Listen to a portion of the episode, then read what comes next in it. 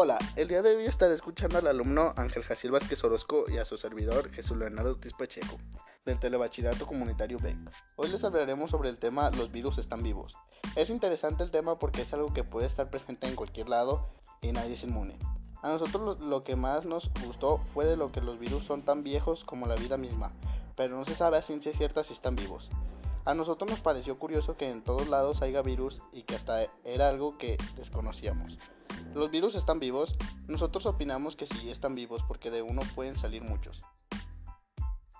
¿Qué es la vida? Es todo aquel ser que respira y tiene la cualidad de evolucionarse y reproducirse. Para concluir, pienso que los virus sí están vivos debido que pueden evolucionar y reproducirse. Muchas gracias por su atención. Los invito a seguirnos en nuestro podcast.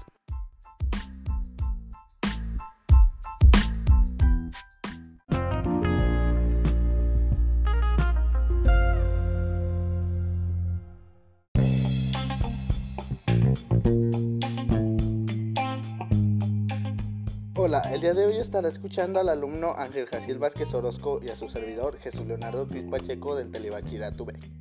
Hoy les hablaremos sobre el debate. ¿Eres tonto si puedes copiar el examen y no lo haces?